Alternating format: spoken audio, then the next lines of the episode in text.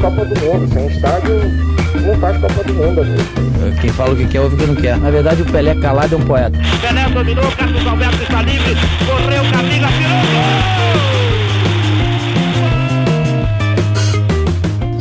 gol! Olá, corneteiro! Olá para você que está acompanhando o nosso Cornetas Podcast de número 46. O nosso tema hoje, a nossa pauta é um ano de pandemia e as incertezas da temporada 2021. Parece replay do ano passado, parece um, um repeteco do que a gente discutiu logo no início dos cornetas, né, lá no mês de abril, maio, quando o coronavírus estava na sua primeira onda, e agora a gente está na segunda onda de Covid-19. Não sei nem se dá para chamar assim, porque no Brasil, né? No Brasil não teve intervalo entre uma e outra, infelizmente, mas nós vamos debater esse tema. Eu tenho dois cornetas o Bruno Araújo, infelizmente, está com problema de saúde, está com uma sinusite braba nessa noite, não pôde participar, mas eu estou aqui com o CH, o galinho da Pajussara, nosso amigo Carlos Henrique, Paulo Vitor PV e um convidado, Rodrigo Ferreira, que é repórter da CBN Natal, está aqui para engrandecer o nosso debate, para enriquecer o nosso Cornetas Podcast.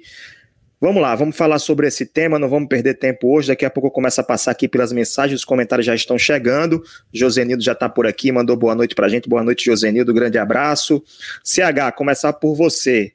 É, se a gente pegasse aquele Cornetas do ano passado, acho que foram os dois primeiros episódios, inclusive, inclusive que a gente falou sobre é, a paralisação do futebol. Se a gente trouxesse aquele episódio aqui, muda muito o que a gente discutiu ano passado, porque a gente vai discutir hoje? Olá, Rafael, Paulo Vitor, grande Rodrigo Ferreira, um prazer ter você aqui conosco para conectar, para debater, amigos ouvintes que vão assistir ao vivo ou então gravado depois aí na sua plataforma de podcast preferida. Bom, difere um pouquinho, o Rafael, no seguinte aspecto. Naquele tempo ainda era um período de incertezas, a gente ainda estava conhecendo a pandemia, conhecendo o maldito vírus, né? A gente ainda não sabia o tempo, uma previsão pelo menos mínima, de quanto tempo duraria, né? de como seria a reação dos governantes no mundo afora, no Brasil aqui especificamente falando. E hoje a gente já tem uma ideia. A gente já tem uma ideia do que pode ser feito, do que não pode ser feito, porque naquele tempo parou tudo praticamente e ficou aquele medo, a gente sem saber o que aconteceria. E no mundo todo ficamos no mínimo quatro meses sem futebol. Né? E aconteceu aqui no Rio Grande do Norte também, passamos quatro meses e não teve, como eu disse nas redes sociais, piti de ser ninguém para querer voltar de qualquer jeito o futebol. Isso é uma polêmica que a gente pode debater ao longo da, do, do programa de hoje. Mas, assim, eu vejo essa diferença, viu, Rafael e amigos corneteiros, para a gente começar a conversar. Naquele tempo havia incertezas. Ninguém sabia o que, é que ia acontecer, ninguém ainda tinha estudado direito, ninguém tinha uma, uma visão de vacina, de antídoto para esse vírus. Hoje não, hoje a gente já sabe o que fazer, o distanciamento social, a gente sabe como é o contágio, né? a gente sabe mais ou menos, a gente já tem uma vacina aqui no Brasil muito devagar ainda, mas já temos algum um vagalume no fim do túnel.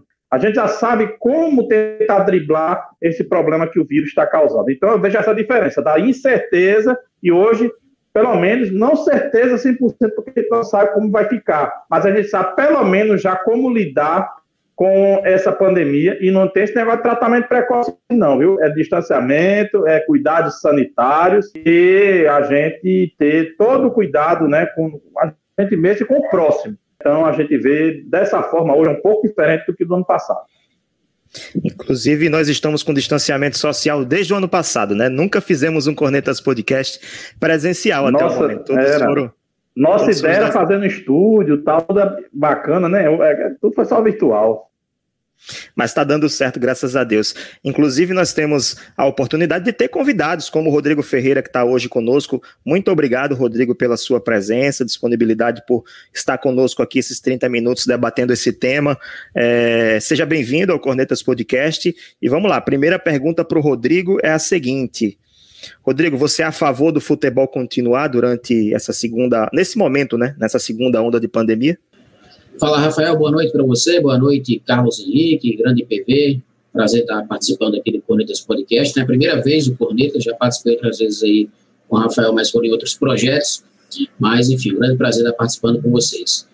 Olha, Rafael, é, até levando em consideração o argumento aí do CH agora há pouco, né, de que no ano passado a gente, de fato, estava meio que cego em tiroteio, né, não sabia como proceder, não sabia o que, é que iria acontecer, e aí, de fato, foi necessária uma paralisação do futebol. Esse ano, eu, na minha opinião, já vejo um tanto quanto diferente, né? Apesar de, de, saber, de ser ciente de que o futebol é, ele não está isento da, da, da contaminação por Covid-19, tanto é que acontece essa situação, né, de, de, vez por outra, uma equipe ou outra tem um surto de Covid, aconteceu com o Flamengo, aconteceu com o Palmeiras, aconteceu recentemente também com a equipe da, da Ponte Preta, enfim, pode acontecer de ter a contaminação, mas até agora os casos, eles de fato foram, é, de certa forma, raros, né, diante do universo que a gente tem de, de equipes ao longo das competições, sobretudo aqui no Brasil, né, com quatro divisões, a Série D é ainda maior, e no ano passado a gente teve, não teve tantos casos de maneira significativa na Série D do Campeonato Brasileiro. Enfim, eu acho que os protocolos é, seguidos hoje pelo futebol, eles são razoavelmente bons, é, como disse, não exime a possibilidade de contaminação, mas diminui e muito, né? diminui bastante. Eu, particularmente, vejo é, a possibilidade de um jogador se infectar muito maior se ele estiver em casa, se ele não estiver treinando, porque ele vai sair, né? um jogador de um time pequeno, por exemplo, como Santa Cruz de Natal, como Força e Luz, como o Palmeiras de Goiânia, são atletas que às vezes não tem nem veículo próprio, né? Precisa se movimentar através de transporte público. Então, esse jogador, ele estando no ônibus, ele vai ter uma, uma possibilidade de contaminação muito maior do que estando treinando e, ao mesmo tempo, é, isolado num CT da equipe, né? Então, assim, eu acho que hoje é, daria, sim, para a gente continuar o futebol, talvez arrochando um pouco mais os protocolos, né? Diminuindo ainda mais a presença de pessoas nas arquibancadas de dirigentes, não falo de torcedores, mas de dirigentes, é, e também de jornalistas, né, já que os jornalistas não são testados, pelo menos aqui no Rio Grande do Norte. Então, diminuir mesmo, apertar, colocar só narrador e repórter, no caso das rádios e das TVs também, no estádio, e o restante é, é, é do estúdio para evitar essa aglomeração e consequente contaminação e outras dependências do estádio. PV, eu estou aqui com as datas, né, os campeonatos que estão rolando no, no Brasil, o calendário do futebol brasileiro 2021, que já está bem apertado em relação ao que é normal, né? O normal já é apertado, imagina agora com o atraso de 2020, somado a essa situação do coronavírus que continua nos assolando aqui no nosso país. Mas os estaduais começaram mais ou menos ali 28 de fevereiro, vão até 23 de maio, com algumas variações de acordo com os estados, por exemplo, Paraíba, que nem começou ainda. Copa do Brasil começou em março e vai até outubro. A final é em outubro, no final de outubro. E interessante que a Copa do Brasil começou uma semana depois, na mesma semana praticamente que terminou a do ano passado, né? A de 2020, que terminou esse ano em 2021. Séries A, B e C do Campeonato Brasileiro começam dias 29 e 30 de maio, é a previsão. As tabelas já foram inclusive divulgadas e a Série D começa dia 6 de junho, ou seja, até o final desse semestre, todas as competições rolando, sem falar Libertadores, como é, é, Sul-Americana, Supercopa do Brasil, a, eliminatórias, né, vários jogos que vão acontecendo que são a nível internacional, que nem todos os clubes participam. Então nós temos que as, as séries A e B vão até dezembro, a série C vai até final de novembro e a série D também até o final de novembro. Informação importantíssima: as, os estaduais têm a previsão de terminar dia 23 de maio. Campeonatos brasileiros da Série A e B começam dia 29 e 30 de maio, ou seja, uma semana depois. E agora, como é que fica esse calendário? Se já não tinha espaço com essa paralisação, como é que vai ficar, PV? Olá, Rafael, CH, Rodrigo, seja bem-vindo. É, e a todos os ouvintes, né, que estão agora no, nos ouvindo e vendo e quem, vai, e quem vai ouvir depois. Olha, Rafael, é um questionamento assim que, que é bem complicado de, de se ter uma resposta de como é que vai ser, porque a gente não consegue ter uma previsão de nada, né? Porque quando a gente olha com vários campeonatos parados, outros que estão acontecendo é, é, em, só em determinadas cidades, às vezes tem jogo, às vezes não tem jogo. É bem capaz de, de, do estadual não, não terminar nessa data que é prevista, né? Ele vai, provavelmente ele vai entrar aí dentro das competições nacionais E aí a gente vai ver aquela situação, né? Que se ano passado, se na temporada passada, onde a gente conseguiu ter os campeonatos nacionais acontecendo sem a interferência dos estaduais, mas jogo atrás do outro, e tecnicamente, fisicamente, a gente via que a qualidade estava caindo, imagine neste ano, nesta temporada, com várias competições sendo disputadas, com congestionamento de, data, de datas, é, como é que vai acontecer é, é, é, a qualidade né, de jogo? Provavelmente aquelas equipes que têm um elenco mais forte, é, é, que tem um elenco mais inchado, tende a, a, a ganhar o, os campeonatos. Os times mais fracos vai ter uma certa dificuldade. Talvez tenha se a gente parar para pensar, tipo, esse início de ano, a gente consegue ver os, os, times menores tendo até um desempenho melhor, porque teve uma certa pré-temporada, né? Porque nem pré-temporada os times grandes conseguiram ter, né? Então, como é que a gente vai é, é, pensar nessas situações de, de, calendário? Como é que a gente vai prever alguma coisa se tá, se tá muito maluco, né? É, é muito complicado a gente perceber isso. Eu, eu tava olhando essa semana um estudo que fala que, que ele, ele analisa o calendário do futebol brasileiro nessas datas de, de, de, jogos, quando tem dois jogos por semana ou três, né? Tipo aquele domingo, quarta, domingo, aquela sequência de jogos. Só para você ter noção, é, deixa eu falar assim de uma maneira que, que todos possam entender. A questão de sprints, que são a velocidade máxima que um jogador consegue atingir dentro de, de campo seja é, tipo acima de 20 km por hora. Um jogador consegue atingir essa velocidade máxima. E é o, é o, chamado sprint. Hoje a média, a média no futebol brasileiro, quando é um jogo por semana, é de cerca de 35 sprints. Quando vai para dois jogos por semana ou três, essa média cai para 24. Ou seja, mais de 10 sprints a menos. A intensidade de jogo ela é baixíssima ela é baixíssima. E olha que a nossa, a nossa média de intensidade de jogo já é menor do que na Europa, que é a competição de alto nível. Então, assim, quando a gente pensa em calendário, a gente pensa em qualidade baixa de jogo, a gente pensa em várias situações precárias para o nosso futebol e a gente precisa que as pessoas comecem a enxergar o futebol além do, do, do das quatro linhas, porque o futebol merece é, é uma atenção maior para que isso não aconteça. Sem falar das lesões, é, os jogadores ficam mais suscetíveis a lesões. E outra coisa, se a gente perceber como os campeonatos do ano passado é, juntaram com Copa do Nordeste, os regionais, estaduais, muitos clubes da Série A, da Série B, eles liberaram seus jogadores para as férias, começaram a competição com times de transição ou times reservas, estão voltando aos poucos, liberando outros, enfim, a qualidade dos jogos e das competições caíram, né? Foram para baixo. Então, nada é positivo nessa relação. Ah, não, mas aí os clubes menores vão poder ter chance de ganhar deles. Ah, mas, poxa, mas o campeonato não está tendo a mesma competitividade que teve nos anos anteriores.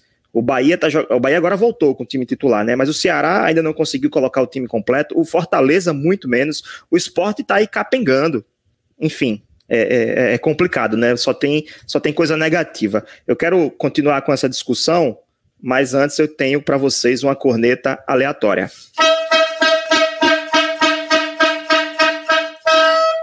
Corneta aleatória de número 46.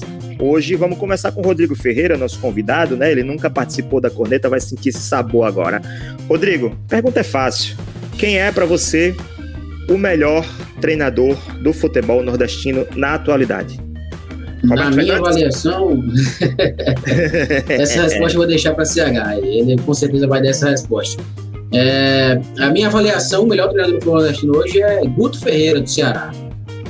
Por quê? Ferreira, porque ele já vem aí, acho que desde o ano passado, né, que ele assumiu o Ceará, fazendo um bom trabalho, conseguiu ganhar a Copa do Nordeste de maneira invicta ano passado, fez um bom Brasileirão da Série A, e essa temporada é mais uma temporada promissora para a equipe do Ceará, vai jogar a Copa Sul-Americana, muito em virtude do, do trabalho do, do Guto Ferreira, que é um cara que é, é um andarilho né, do futebol brasileiro aí, já passou por vários clubes, grandes e médios, teve uma passagem curta aqui pelo ABC, mas foi sacaneado naquela época, né?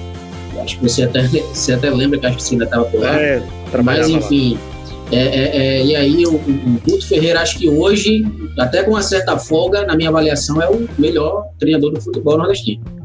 CH, tirando todos os outros clubes do Nordeste, deixando só o CRB, quem é o melhor treinador do futebol nordestino para você? Deixar só o CRB do, do, do Nordeste?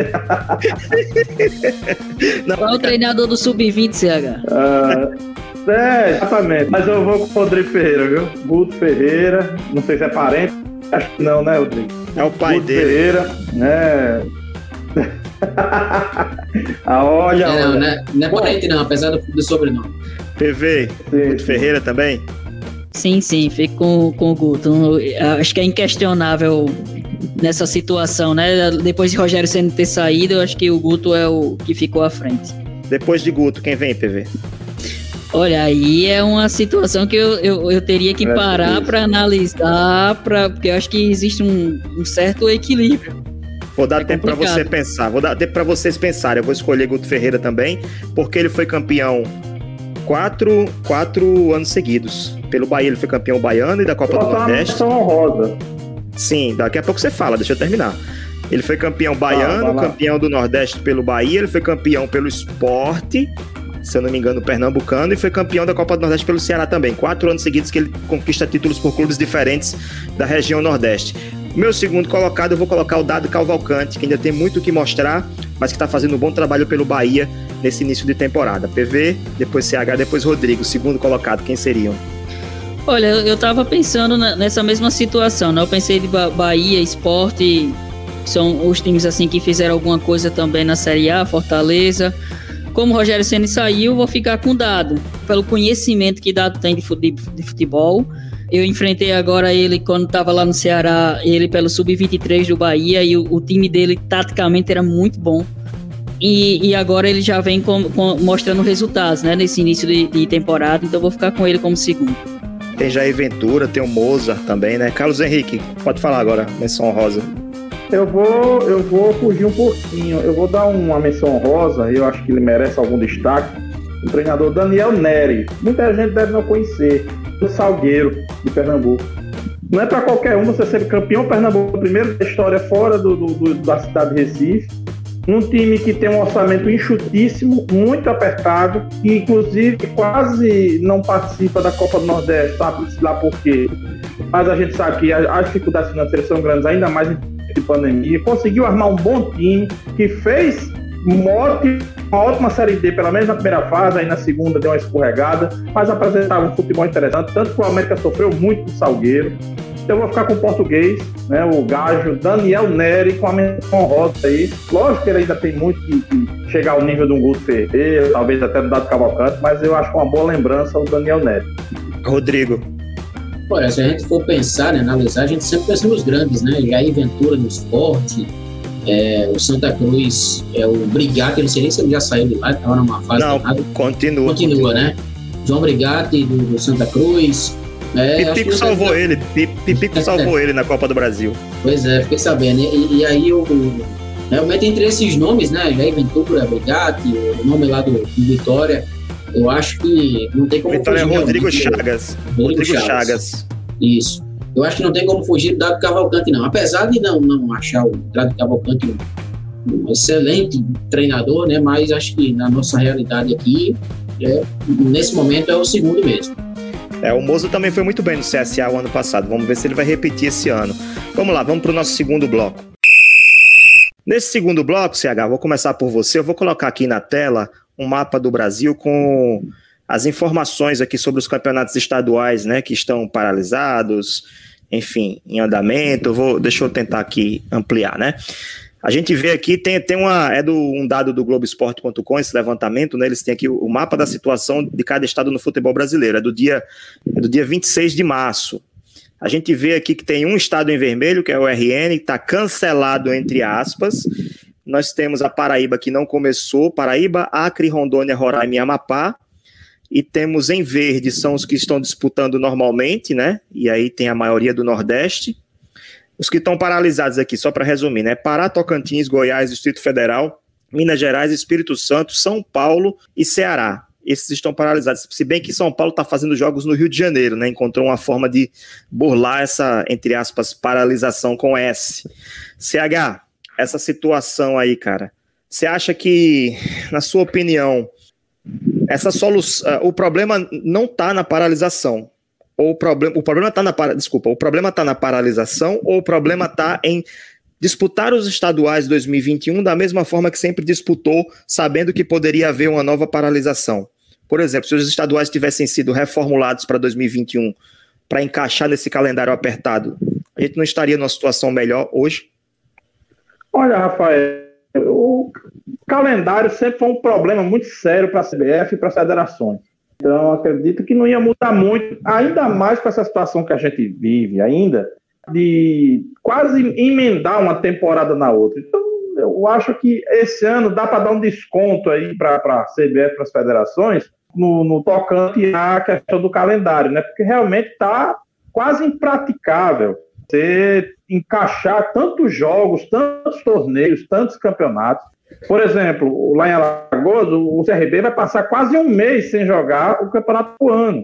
Teve um problema na Copa do Brasil com o Goianese, que foi disputado sábado, mas o jogo teria sido semana, retra... É, semana passada. E Goiás está com futebol é, proibido por enquanto, né, por decreto governamental. Então, assim, a, a, teve que adiar o jogo do ABC, que foi é, na terça-feira. Então, fica muito difícil você, esse ano especificamente, você montar um calendário minimamente racional. Você não, dificilmente você vai ver equipes que não vão jogar de três em três dias, quatro em quatro dias. Mas essa questão do calendário já é um, uma chaga que, que, contamina, que atinge o futebol brasileiro há muitos e muitos anos. Quem não lembra do ano passado, aqui no Rio Grande do Norte, um segundo turno começando antes da finalização do primeiro. Foi uma coisa impressionante, justamente por falta de datas. A BC América estavam na Copa do Nordeste, Copa do Brasil, e tiveram esse problema aí com o primeiro turno. Eles iam decidir o primeiro turno. Isso e sem pandemia. Certamente. E sem, sem pandemia. Sem pandemia. Ainda estávamos sem pandemia, justamente. Imagine com pandemia. Então, a questão do calendário vai voltar a ser um, um problema esse ano, mas esse ano, entre aspas, dá-se o desconto. Né? A gente teve esse problema da pandemia e não tem como encaixar. A gente vê Libertadores, Copa do Brasil, né? Série A, com problemas, essas paralisações aí pelo Brasil. A gente for falar depois do cancelamento do Campeonato Potiguar, que eu achei uma bobagem, né? A palavra é essa mesmo, politicagem da puta, mas a gente pode falar isso depois, o assunto é calendário. Então é isso, vamos falar agora. como escapar Vamos falar sobre isso agora. Pode vamos falar sobre isso vamos agora. Vamos, vamos, vamos sim. Vamos primeiro, o Rodrigo podia nos dar uma geral, né? Como é que anda vamos essa lá. situação? Porque foi cancelado entre aspas, né, Rodrigo? É, por enquanto continua cancelado, né? Mas hoje veio aí essa luz no fim do túnel, hoje, segunda-feira, 29 de março, houve essa luz no fim do túnel que foi uma, uma nota técnica reeditada pelo governo do estado, eu falo reeditada porque inicialmente ela privilegiava apenas a ABC América, e é que foi publicada agora, no final do dia, ela, ela dá conta de que todos os oito clubes que disputam o Campeonato Potiguar já estão com condições de retomarem os treinamentos. Né? E isso, obviamente, é, é encarado como uma, uma saída né, para a volta do campeonato aí, que inicialmente foi cancelado. A própria federação, quando ela fez a notícia do cancelamento, né, publicou aquela nota à população citando a, a frase cancelamento definitivo, não demorou muito para ela né, dar uma recuada e dizer que ainda precisaria de uma assembleia, etc. Então, por essa recuada, naquele dia mesmo da nota, a gente já estava para ver que essa, essa, nota de cancelamento nada mais é do que uma forma de pressionar ainda mais a fundo as autoridades a, a liberar a competição. Então, é, esse é o cenário de hoje. Provavelmente o, decreto vai até o dia 2 de abril, né, o atual decreto. Acredito que vai haver uma certa é, é, um certo relaxamento de algumas medidas para alguns setores, e o futebol deve ser uma delas, né? Futebol, já com, a, com as equipes podendo treinar, provavelmente eles já vão poder voltar ativa no fim de semana seguinte. Tem a pergunta aqui do Josenildo Cunha. Vocês têm alguma ideia quando vai resolver essa paralisação do futebol do RN? E aí eu vou emendar aqui, Rodrigo, queria que você respondesse também. Sábado, você falou que até dia 2, né? Até dia 2 é, é, é, o decreto aqui do RN que vai ser renovado ou não. deve ser renovado com medidas menos, mais ou menos flexíveis, né? Então, até dia 2, sexta-feira. Mas no dia 3, às 18h15, tem um jogo marcado para Natal no Frasqueirão. ABC e Sampaio Corrêa pela Copa do Nordeste. E aí, como é que fica? Vai esperar dia 2 é. para definir se o jogo vai, vai acontecer ou não? Porque se não, não, não puder acontecer, não dá tempo de, de remarcar essa partida ou encontrar uma solução. O que, é que você acha? É, se for para considerar que o jogo deve acontecer, eu acho perigoso manter ele para Natal. É, a própria CBF, ela remarcou recentemente agora um clássico da Paraíba, 13 Botafogo, pela Copa do Nordeste, vai jogar em Brasília, né? E assim, o jogo é, acho que é na, durante esses próximos dias aí, mas ele já foi remarcado porque a Paraíba acabou de decretar a situação do, dia primeiro. Do impedimento. Dia primeiro, primeiro de abril, só que o estádio lá estavam construindo um hospital de campanha dentro do estádio é. do Bezerrão. E agora estão tirando a estrutura né? para o futebol jogar. Enfim, é, é, é. são problemas em cima de problemas e ninguém resolve, né? Ninguém, ninguém vem a público para dar uma definição.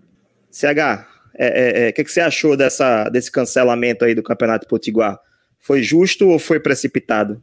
Muito precipitado, Rafael, muito precipitado. Politicagem pura, infelizmente. Hoje estão politizando tudo.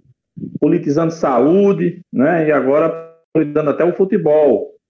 Infelizmente, a gente contou com uma sessão muito deprimente semana passada na FNF, com direito à batida de mesa dirigente. Né? Isso, assim, para mim, foi uma pataquada muito grande, porque, primeiro, que precisava dessa Assembleia para determinar o cancelamento. Então, é, eu achei uma falta de sensibilidade muito grande e não se haver um diálogo. Diz o FNF que houve tentativas de contato com, com o Ministério Público, com o governo, tal, não sei o quê, mas bastou fazer esse AUE todo, emitir uma nota ali que para mim foi uma vergonha, para que o Ministério Público intermediasse uma nova conversa com o governo e a FNF e os clubes, e a situação tem, sido, tem dado uma luz para que tenha sido resolvida e, como o Rodrigo bem falou, nesta segunda, né, a, é, a 29, saiu há pouco tempo a nota técnica liberando os clubes para os treinamentos. Então, eu acho assim, eu acho que a gente precisa parar de politizar tudo, eu acho que é porque a gente é oposição ou não ao governante, quem quer que ele seja, a gente não deve levar isso para dentro de campo. A gente tem que olhar para o clube, a gente tem que olhar o que é melhor para o clube, não porque do outro lado ali está um político ou a política que não é da sua ala ideológica, ala de pensamento, que quer que seja, né? Então, assim, foi uma, foi uma precipitação muito grande, uma politização do futebol, o famoso jogar para a galera, e eu espero sempre que o diálogo, né, a, até a última instância, tem que haver o diálogo, não tem que haver um diálogo, aí sim, depois, quem sabe, ter outras atitudes. O 15 dias de paralisação previsto inicialmente para finalizar, não é? 15, minutos, 15 dias de, de paralisação. Por que não espera os 15 dias? Eu tenho certeza que 15 dias não vai quebrar nem vai matar de fome ninguém no futebol. É ruim, é ruim, é horrível, mas tem que conversar. Por que não fazer uma reunião, fazer já começar alguma coisa depois dos 15 dias? Tentar negociar. Ou seja, muita precipitação apenas para joguete político para jogar para a galera, Rafael. Ainda, é. mais num, ainda mais num campeonato que não tem nem data prevista para término, né? Porque você não tem nem data de segundo é. turno. Como é que 15 dias paralisado vai, vai é. prejudicar é. se você não tem data? Santa Cruz ia passar três semanas sem jogar e não reclama. Eu, eu vi outros pararam, é óbvio, não estou dizendo que é bom, mas não teve essa situação. Teve conversa, teve gente querendo, é, de alguma forma, brigar ali, mas não, não teve cancelamento. É só aqui bateram na mesa e acharam por bem fazer esse AUE para tentar comover, é, causar comoção aí na torcida. O Lupécio II, que é representante do Santa Cruz, ele até colocou no Twitter, né, que não, não, se trata de 15 dias de paralisação, são 15 dias de paralisação mais um ano que nós estamos sem público nos estádios. Só que o Santa Cruz também não tem público nos estádios, né? Nunca teve, né? Também não vamos também, é, se quiser entrar nesse detalhe a gente vai falar. se quiser a gente fala. O Santa Cruz não tem torcida. PV ficou feio, né? Para os clubes e para a federação, né? Sim, com, com certeza ficou, né? Porque assim, o campeonato, se a gente vamos falar especificamente daqui, como eu estava fa falando, não tem data. Você você chega você chega na terceira rodada, não tinha data da quarta, quinta e sexta. Aí sai as datas da quarta, quinta e sexta. Isso é totalmente contra já o estatuto do torcedor que pede uma antecipação de datas. Você não tem. Aí agora a gente não tem nem. A gente não sabe qual é, qual é as datas do segundo turno. Você tem a data do primeiro, mas não tem a data do segundo turno. Como é que vai fazer uma confusão por uma paralisação quando você não tem nem calendário? Você não tem nada definido. Quando aconteceu a paralisação, eu achei que fosse até bom para a federação, porque aí parou 15 dias, agora eu vou parar esses 15 dias, vou sentar e planejar o resto do campeonato eu vou ter como ajustar aqui as datas para fazer o, o, campeonato andar. Mas não, não, vamos fazer confusão. É, concordo com o CH, um jogo político, né? Vamos fazer uma, uma, uma situação aqui, colocar alguém como uma pessoa ruim, outra pessoa é boa. Pra, Jogar pra a culpa no outro, né? Jogar a culpa pois no é. outro e, e, estando todo errado, né? O campeonato praticamente todo errado. Você tem, tipo, você tinha um clássico para a quarta rodada, mas não tem data para o clássico. Não, e o pior, e o pior de tudo, acho que é o mais emblemático. O culpado, segundo a federação e os clubes, é o patrocinador do campeonato, né? Pois é. Como pode? Como pois pode é. isso? Agora sim, eu só queria de, é, é, deixar um ponto aqui que, que eu vejo o futebol do RN, e não só o futebol do RN, mas o futebol brasileiro em geral, vendendo para a população que é um protocolo perfeito, que é um, que todo mundo está sendo testado e tal, e não é assim. A gente sabe que os, quem está dentro do futebol tem conhecimento que os atletas estão sendo testados, alguns membros da comissão estão sendo testados, não são todos os membros da comissão que são testados. É, é, Rodrigo citou que a imprensa não está, não está sendo testada. Não é só a imprensa, pode ter certeza que tem gente da comissão indo para jogo que não está sendo testado. Tem CH. muitos. Inclusive, tem muitos. Inclusive PV, é, o protocolo né, da FNF, ele, ele aponta, são 22 jogadores e o técnico para serem é. testados. O técnico, ou seja, o auxiliar não é testado, é, o massagista não é testado, o roupeiro não é testado, o treinador de goleiro não é testado. Então, assim, a não ser que os clubes banquem esses testes por fora, que é muito difícil de acontecer, né? Que é um valor alto. Enfim, existem algumas falhas de fato no, nessa e testagem. Pode, e pode até bancar, né, de alguns membros da comissão, mas no dia a dia de treino, os, não, não digo os clubes menores que talvez tenham um, um, um, quadro de funcionários restrito, mas os clubes maiores têm vários outros funcionários de suporte, é, cozinha, pessoal de campo. Será que todos estão sendo testados? Eu tenho conhecimento não, que não, mas. Com certeza não. E vão para casa e, e voltam para o trabalho sem é. ser testados. É, não existe é. protocolo 100%. Né? Você vir, vocês viram recentemente o Gabriel cometendo uma irresponsabilidade do Flamengo, atacante. Você vê um cara desse levando um perigo para dentro de campo do, do, do, trabalho dele, né? Ou seja, não há. A gente vê que é um rigoroso protocolo, é bacana tal, mas a gente não sabe, o cara vai para casa, chega em casa infectado, a, a, a esposa está infectada, a, ele, a rua ele para para comprar um, um, um, jantar, um lanche, e se infecta lá pegando alguma coisa. Assim, sabe, é, é, realmente o risco é menor, mas há esses problemas, né? E eu ia dizer muito o que Paulo Vitor já falou, mas ele, né, brilhantemente já falou aí, mas é isso, não existe protocolo 100%. É como o Rodrigo pra falou finalizar, no começo aqui do, do, do, podcast. Além de 100 pessoas na arquibancada, 50 pessoas na arquibancada, que danado de, de não público é esse? Pois é. 50 pessoas na arquibancada. Rodrigo, para finalizar, pode falar. Só, só para finalizar aqui o assunto da, da, da questão aí da, do decreto, não, do decreto não, da nota do governo que acabou cancelando o campeonato, dos oito times que jogam o Campeonato Potiguar, cinco estão jogando em Natal. ABC, América, Palmeiras, Santa Cruz de Natal e Fosse Luz. Dos oito, cinco jogam em Natal a maioria deles no Frasqueirão.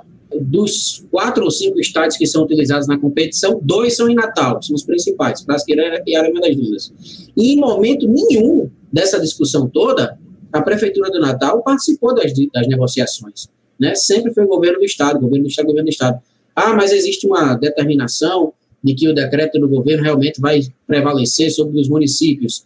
Tudo bem, mas existem outros estados aí, né, em que algumas cidades estão brecadas, acho que Belo Horizonte, é, Minas Gerais é assim, mas Belo Horizonte não está, né, mas outras cidades estão. Enfim, tem essa também, essa, essa incoerência, né?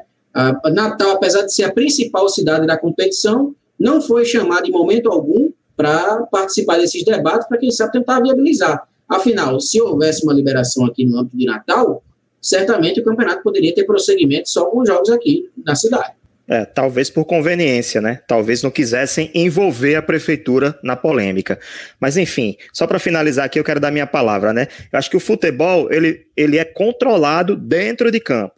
Ele não é seguro como a CBF, as federações dos clubes é, promovem, né? Defendem. Ele é controlado dentro de campo. Quando passa daquela linha lateral e das linhas de fundo, aí é outra história não tem esse controle todo e não tem essa segurança toda. Ninguém está seguro nesse país, ninguém. Infelizmente, eu não vou nem falar de política aqui, tá?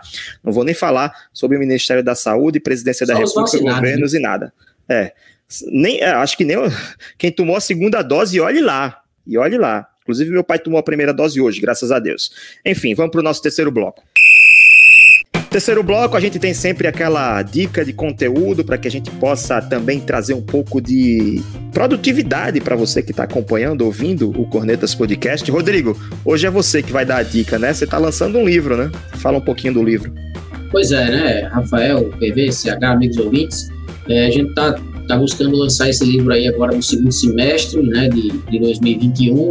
Está quase tudo pronto, né? O material já foi revisado, a gente está só fazendo alguns pequenos ajustes aí no manuscrito para que seja remetido de maneira definitiva para a editora e aí ter o, o, trâmite normal. É um livro que trata da, da, da trajetória de Jorginho, né, um atacante, meio atacante, que fez muito sucesso no ABC na década de 40 até os anos 60. É, jogou aí por mais de 20 anos, quase que sempre com a camisa do ABC. Teve alguma uma passagem pelo futebol maranhense, por Sampaio Correia, Recife também, Pernambuco, com a camisa do Alto Esporte, uma equipe que tinha muito forte lá na época, era a quarta, quinta força da, da, da cidade.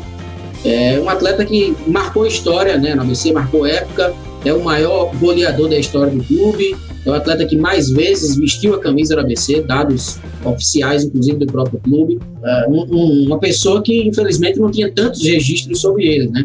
Algumas homenagens, como, por exemplo, o nome da concentração do ABC, que é Jorge Tavares Moraes, tem um ginásio poliesportivo aqui em Panamirim também, que o nome é dele, mas faltava né, esse material que relatasse um pouco quem foi o Jorge Tavares de Moraes, popularmente conhecido como Jorginho, que depois veio a ser tratado como professor de bola já no final da sua carreira. Então, é realmente uma dica bacana aí, não é só eu, eu que escrevi, né, mas fica aí a dica para os colegas, para quem está assistindo a gente, está ouvindo também, Cornetas Podcast, Segundo semestre, se Deus quiser, vai dar tudo certo, vai estar tudo lançado e aí a gente começa as vendas. Por hora, você pode fazer a sua reserva através do link mywatts.net barra reserva. Você manda mensagem lá para a editora e vai fazer a sua reserva. Já temos algumas aí encaminhadas. A tiragem é limitada, então quanto antes você reservar o seu exemplar, melhor, para ficar sabendo aí, ficar por dentro da trajetória de Jorginho Tavares, o professor de bola. O livro é do Rodrigo Ferreira, junto com o Jorge Tavares Filho, que é Isso, é filho do filho. Jorginho. Muito bem, quem quiser reservar o livro, como o Rodrigo falou, é só ir no, no Twitter, no Facebook ou no Instagram da editora Primeiro Lugar, arroba ED Primeiro Lugar. Por coincidência, eu sou o editor do livro e sou da editora, então eu sei por isso, né? Enfim, é finalizando esse episódio, é o fraco, né? Esse episódio é, é, é jabá, né? Inclusive, a, a, editora é parceira do Cornetas Podcast, né? Tô falando isso, mas somos parceiros. Já sorteamos é, livros para os ouvintes.